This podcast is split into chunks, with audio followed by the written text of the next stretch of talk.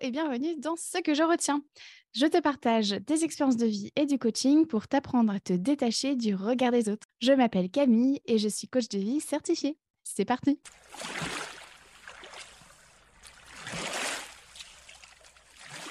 Aujourd'hui, dans ce 53e épisode, je te partage ce que je retiens de ces fois où je suis allée aux fêtes de famille parce que je me sentais obligée d'y aller.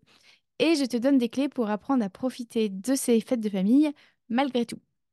Alors peut-être que tu as connu ça toi aussi. hein. Tu es invité à la fameuse fête de famille. Tu y vas quand même malgré le fait que tu sais d'avance que tu vas t'ennuyer. De toute façon, c'est toujours la même chose. Entre le couple qui passe son temps à se disputer, ceux qui ont la bougeotte et qui proposent sortie après sortie, les autres qui ont leur popotin cloué sur la chaise à picoler et à manger la boustifaille, et enfin ceux qui font les locs sur le canapé à regarder la télé jusqu'à leur énième sieste de la journée. Et puis, bah, on n'oublie pas non plus celles et ceux qui raffolent des débats et qui essaient de convaincre toute la famille qu'ils ou elles ont raison.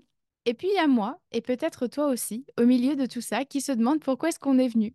Pendant des années, dans ce genre de situation, je ruminais seule dans mon coin, me disant qu'à cause des uns et des autres, je passais une fête de famille de merde, et que ce soit pour un anniversaire ou Noël, bah, c'était toujours la même chose. J'étais principalement déçue euh, d'y être allée. Je me sentais comme une prisonnière des comportements de chacun chacune qui allaient aux antipodes de ce que j'avais envie de faire. Je me sentais contrainte à suivre le mouvement des uns et des autres de peur qu'on pense que j'étais relou, ou bien une casseuse d'ambiance, ou bien mal polie. Et puis ma peur d'être jugée ou critiquée était tellement inconsciente que c'était une évidence pour moi que je n'avais pas trop de choix que de subir cette fête de famille. Je bouillonnais dans mon coin, regardant l'heure ou les jours restants jusqu'au départ. J'étais passive et ça m'agaçait fortement parce que je ne savais pas comment faire autrement. Je me disais être condamnée à subir ce genre de retrouvailles familiales, sachant qu'après tout, ce n'était que quelques fois dans l'année, je pouvais bien prendre sur moi, non? Sauf que la vraie question était surtout combien de temps je serais capable encore de prendre sur moi. Et oh malheur, si une personne me disait que je n'avais pas l'air d'aller bien, je m'empressais de dire que c'était la faute des uns et des autres de créer une ambiance aussi pourrie. C'était clairement de leur faute si je m'ennuyais, si j'étais de mauvaise humeur ou bien triste. Et donc, ce que je retiens de ces fois où je me suis sentie obligée d'aller à ces fêtes de famille, c'est qu'à se positionner en tant que victime, on entretient des jeux de manipulation qui nous emprisonnent. En effet, penser qu'on est contrainte d'aller à une fête de famille, ou bien que c'est la faute de tonton ou tata si on passe un sale moment, ça revient à se positionner en tant que victime. Comme tu le sais, rien ni personne ne te force à aller à ces fêtes de famille. D'ailleurs, jusqu'à preuve du contraire, personne ne te met un flingue sur la tempe pour que tu viennes. Et donc, quand on pense qu'on est coincé à faire quelque chose, on se place en position de victime. Mais alors, me demanderas-tu, qu'est-ce que la position de victime? Eh bien, il s'agit d'une des trois positions du triangle dramatique de Stéphane Karpman. Ce dernier a complété les travaux d'Eric Berne sur les jeux psychologiques et les a synthétisés sous forme de trois grands rôles que sont la victime, le bourreau et le sauveur. Il est important de savoir que ces trois rôles sont reliés les uns aux autres puisque pour qu'une victime existe, il doit y avoir un bourreau et ou un sauveur. Pour qu'un bourreau existe, il doit y avoir une victime ou un sauveur. Et pour qu'un sauveur existe, il doit y avoir une victime ou un bourreau. Et donc on reconnaît une personne dans le rôle de bourreau lorsqu'elle critique, dévalorise, est blessante et ou menaçante. Elle donne des ordres, brime, elle attaque et provoque la rancune. On reconnaît une personne dans le rôle de sauveur lorsqu'elle est généreuse et protectrice, mais aussi culpabilisante. Dans ce rôle de sauveur, la personne étouffe, apporte une aide inefficace et non sollicitée et crée également la passivité par l'assistanat. Et enfin, on reconnaît une personne dans le rôle de la victime lorsqu'elle s'apitoie, attire l'attention et ou se plaint. Dans ce rôle de victime, la personne se voit comme pure et innocente, passive et impuissante. Et donc, comment nous retrouvons-nous dans ces rôles? Eh bien, une fois n'est pas coutume, on remercie la société pour ça et du coup, bah, l'éducation qu'on a reçue qui en découle. La plupart du temps, lorsque nous jouons ces rôles, on le fait uniquement par habitude. On a d'ailleurs un ou deux rôles préférés et on n'a pas nécessairement conscience qu'on joue ces rôles-là tellement ils sont ancrés dans notre société. Par exemple, dire Désolé, je suis en retard à cause des embouteillages est totalement entendable dans notre société. Or, quand on dit ceci, on se met dans le rôle de la victime.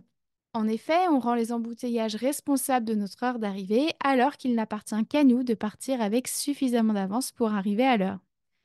Et donc, si je reprends mon exemple plus haut, lorsque je passe de mauvaises fêtes de fin d'année à cause de Suzanne et Samuel qui cassent l'ambiance, je me mets complètement dans une position de victime. Mon bien-être émotionnel dépend uniquement du comportement de Suzanne et Samuel. Je suis à leur merci. Je suis donc condamnée à subir leur comportement pour soit me sentir bien, soit me sentir mal. Et finalement, là, ce que je veux vraiment te montrer, c'est que ce rôle de victime ne te rend pas service car ça entretient une relation de dépendance aux éléments extérieurs pour te sentir comme ci ou comme ça. En d'autres termes, la position de sauveur nous déresponsabilise de nos émotions, de nos faits et gestes. Et là où c'est aussi intéressant de connaître le triangle dramatique, c'est que ça nous permet de ne plus contribuer à des jeux de manipulation. Et voici pourquoi.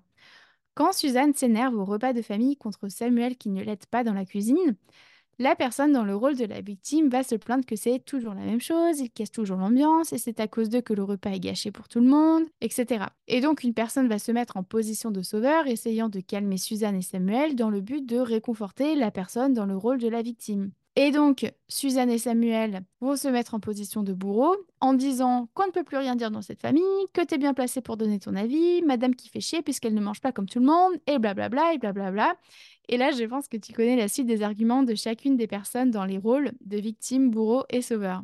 Sauf que la manipulation est sournoise et bien souvent inconsciente. La victime, lorsqu'elle se plaint, elle souhaite attirer l'attention pour qu'on prenne soin d'elle. Le bourreau, lorsqu'il attaque, il cherche à évacuer sa frustration. Et le sauveur, lorsqu'il est surprotecteur, il cherche à être reconnu, il cherche à exister.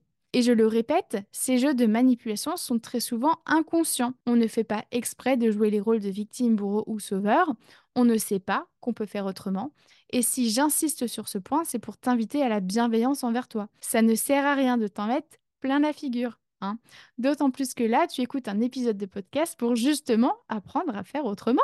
Et donc, il est totalement possible de ne plus subir les fêtes de famille, et ça passe notamment par sortir du triangle dramatique, en acceptant ta part de responsabilité dans ton état émotionnel, dans tes faits et gestes. En effet, il en va de ta responsabilité de prendre ton bien-être dans tes mains.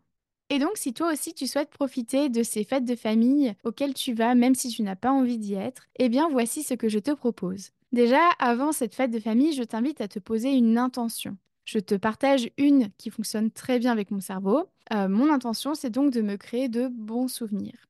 Et finalement, tu vois, l'intention, c'est ta direction pendant cette fête de famille. Elle te permet de concentrer ton énergie à avancer sur une route qui compte pour toi.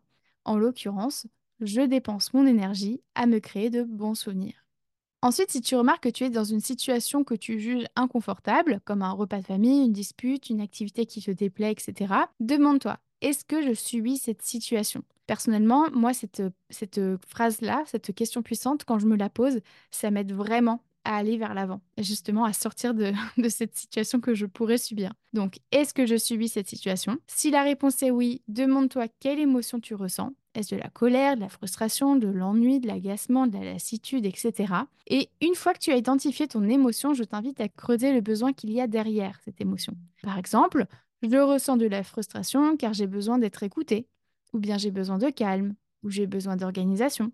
Ou bien je ressens de l'ennui car j'ai besoin de mouvement ou j'ai besoin de connexion. Ou bien je ressens de l'agacement car j'ai besoin de clarté, de tendresse ou bien de simplicité.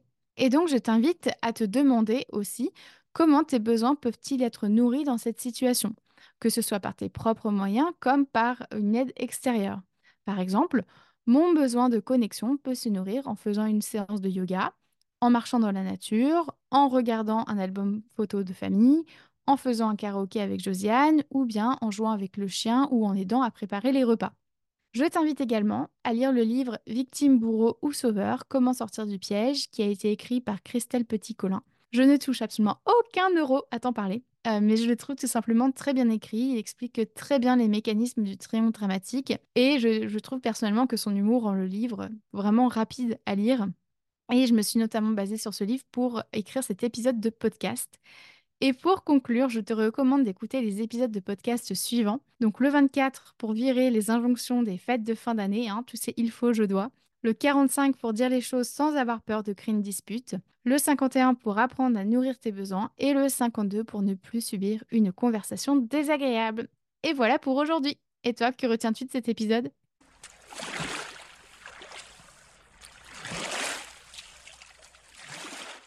Merci à toi d'avoir écouté cet épisode jusqu'au bout. Si tu souhaites en savoir plus sur mon travail, rejoins-moi sur Instagram sur la page La Coach Camille ainsi que sur mon site internet www.lacoachcamille.com. Prends soin de toi.